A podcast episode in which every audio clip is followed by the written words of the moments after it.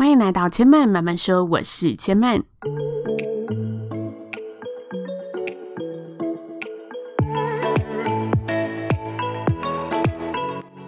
目前频道在 Apple Podcast、Spotify、KKBox 以及 Google Podcast 都听得到。喜欢的朋友，欢迎帮千嫚订阅并留言评论，让更多人可以认识千嫚慢慢说喽。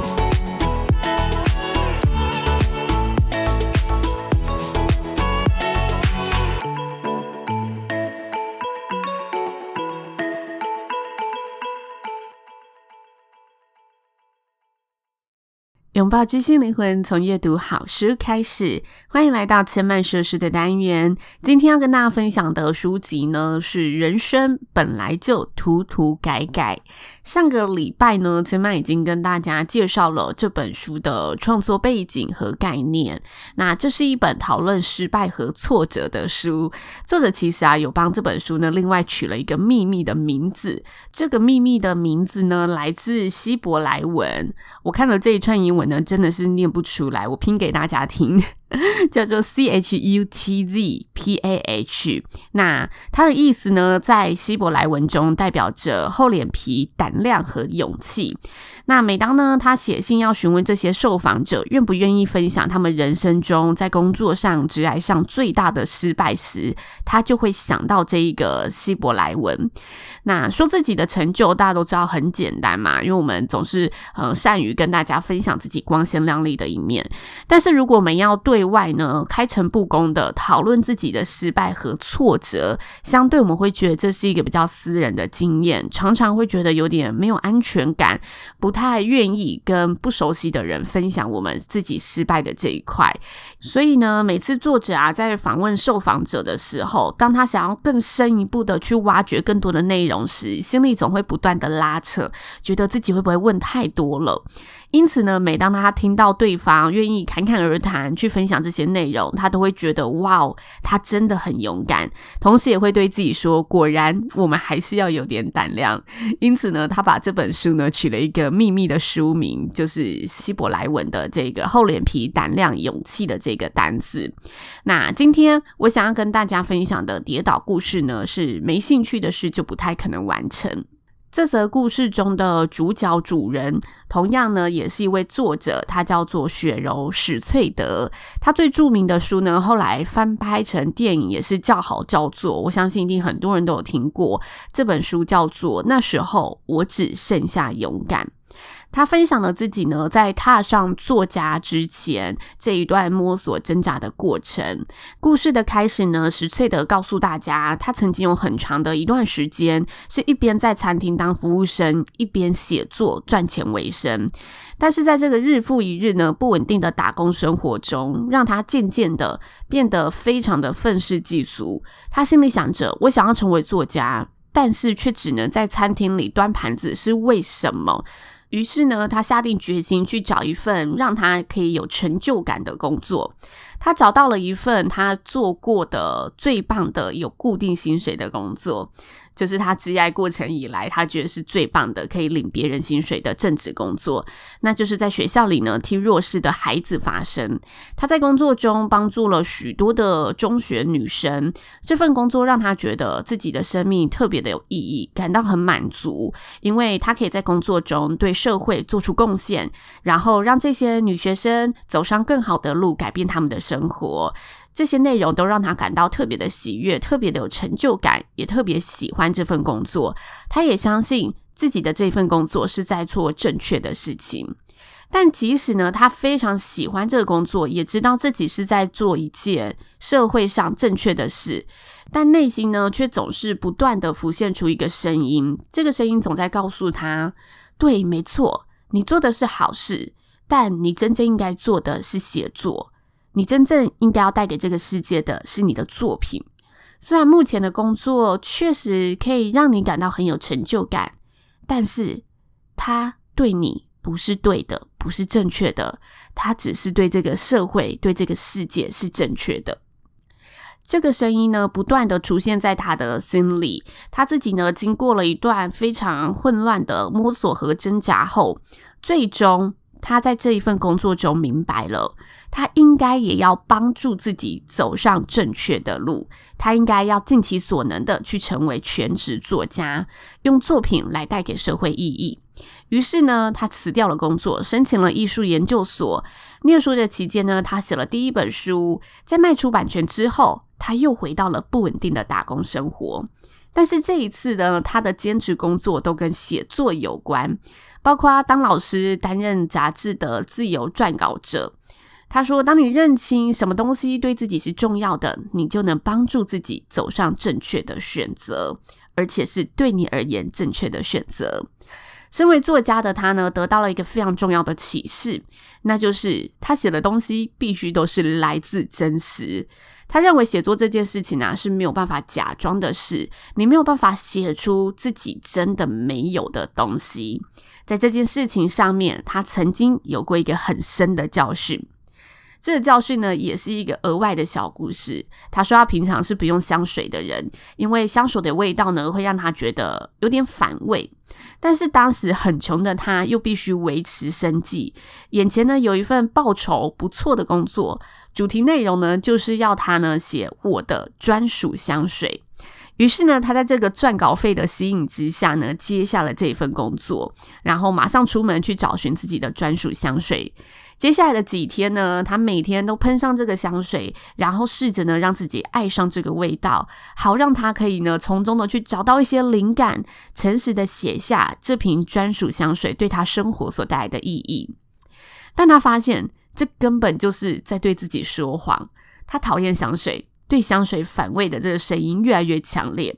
他是个不会有专属香水的人，不管是过去还是未来，不论杂志支付他多少的稿费，他知道自己就是不会是有专属香水的人，所以他没有办法写出自己真的没有的东西，违背自己的东西。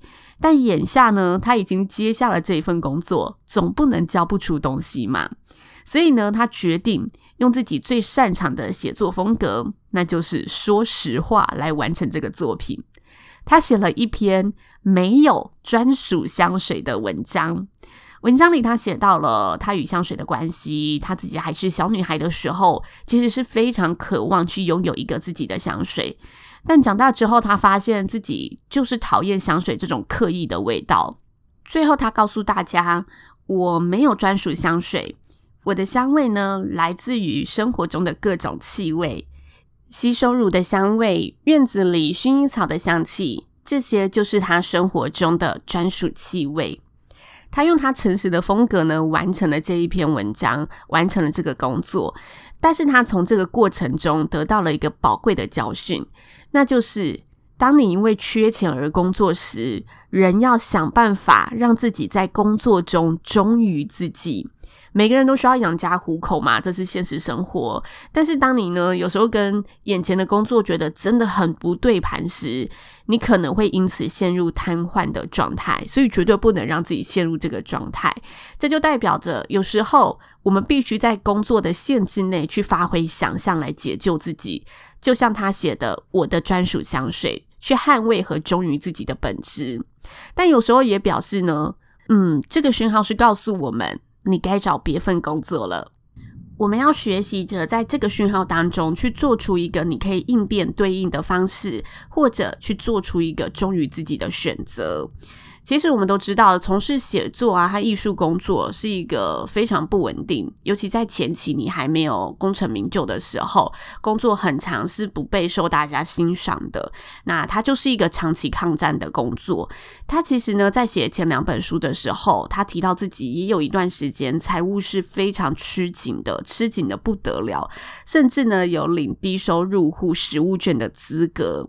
但因为呢，经过了前面的整个摸索和历程。他知道，他确信自己要在社会上要做到的，自己想做的就是成为全职作家。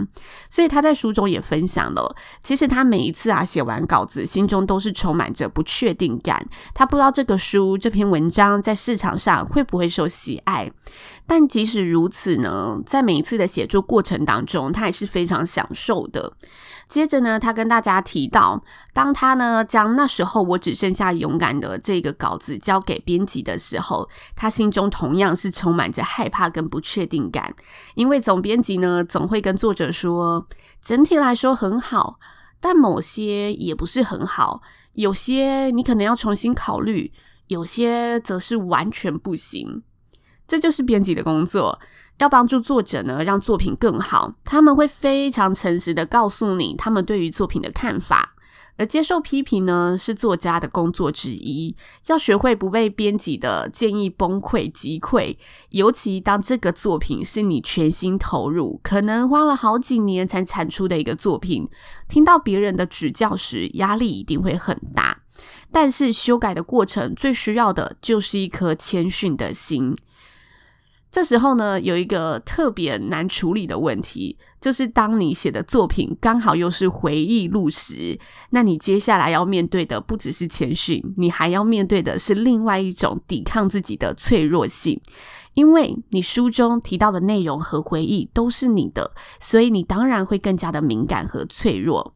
这个情境就像是他在交出那时候我只剩下勇敢的这一本书的稿子一样。即使故事的内容是一个文学产物，但呢，他在写的这个过程，他在写的所有的点滴，都是他自己的内心世界。所以这时候呢，他必须更加的去维持、保持好自己的正向心态。他要把别人的批评当作是针对事情，而不是针对他。他要相信批评的人是站在我这边为我着想，才会提出诚实的意见。他不是为了打击我。而编辑的建议，果真也让这本书变得更好。所以最后，他告诉大家，改稿的过程呢、其实是我们看待生活、爱以及工作的一个绝佳比喻。在某种意义上呢，我们都是草稿。如果我们的生活态度正确，我们会不断努力的让自己的下一个版本变得更好。就如同作家在修稿的时候，保持一颗谦逊的心，聆听比你更有经验的人给你的建议，即使这个过程会有点难受，会有种无处躲藏的感觉，但是你要努力，并且相信自己的，勇敢的走下去。这是他最后的一个结语，我其实蛮喜欢这段话的。那其实，在看这一篇文章的时候啊，有两点是我特别想要拿出来跟大家分享的。第一点是设法让自己的工作忠于自己。我觉得也许不是每个人都可以勇敢洒脱的去呃换一个新的环境，或者选择一个新的模式，因为大家所处的生长背景都不一样。但是我觉得，如果你选择继续在这个岗位上，你就是要守住自己的底线，然后设法让自己呢，在做的事情的范围内可以去用自己的想法养出自己的样子，否则我们就很容易会在一个工作当中，我知道我不喜欢，但我没办法，那我就继续做着不喜欢的事，用着我不喜欢的方法，然后成为一个自己都不喜欢的人。我觉得这是非常恐怖的一件事情。所以，当我们有意识到，嗯，我觉得这个工作跟我不对盘了，他提到我们不一定要离开，但我们可以设法在这个工作当中做出一点，我知道。做这一点事情是可以让我自己更加喜欢自己，让我自己更加喜欢这份工作的。我觉得这是大家都可以试着去找寻的一个方向。那第二点，我想跟大家分享的是啊，他提到无法写出自己没有的东西。哇！我看到那里的时候，我狂点头。我觉得，身为一位真心在创作的创作者，我真的无敌认同这件事情。这也是为什么创作者都需要拥有自己的时间，然后更敏锐的去察觉、感受生活嘛。因为生活正就是我们创作的源头。如果我们没有真实的想法，只是用一些无中生有或者别人的东西、别人的内容来维持创作，绝对没有办法做出好作品，没有办法让大家感受到这个作品的真诚感。感生命力，所以更别说你要长久的经营下去。那对创作者而言呢，绝对是一件非常痛苦的事情，就是你一直在做一些不是你自己个性的东西。那我觉得，如果大家有支持的创作者，而且你可以在他的作品听见他们的真心，就代表你们某程度其实也间接的参与了这些创作者的生活。这对我来说是一种看似若有似无，但其实非常紧密、特别的连接。有时候我觉得创作者在跟嗯他的受众，不管是听众还是是观众也好。彼此之间的连接是一种非常赤裸的感受，就是你们好像是可以从 podcast 里面听到我真的某部分很鲜明的东西，那个东西是我反而对现实生活中的朋友不会这么常去表露的东西，但因为这些作品都是我自己的经历沉淀累积过后，自己的思考消化过后所呈现出来的东西，所以反而大家可以从这些作品去感受到我心里的某一个角落。不是我朋友感受到的那一个角落，我觉得这是很多创作者在创作的这一条路上都会很有共鸣的一个感受，也跟大家分享。那如果呢，你有喜欢的创作者，就是一定要珍惜他，然后不吝啬的回馈给予他鼓励，如同他们用作品陪伴你一样。你的一则留言讯息，一个 email，对他们而言，对我们而言，其实也都是一份非常珍贵的陪伴。这是我在节目的尾声想跟大家分享的。那千妈慢慢说，今天就说到这里了。希望大家喜欢今天的内容，也邀请大家下次再来听我说喽。拜拜。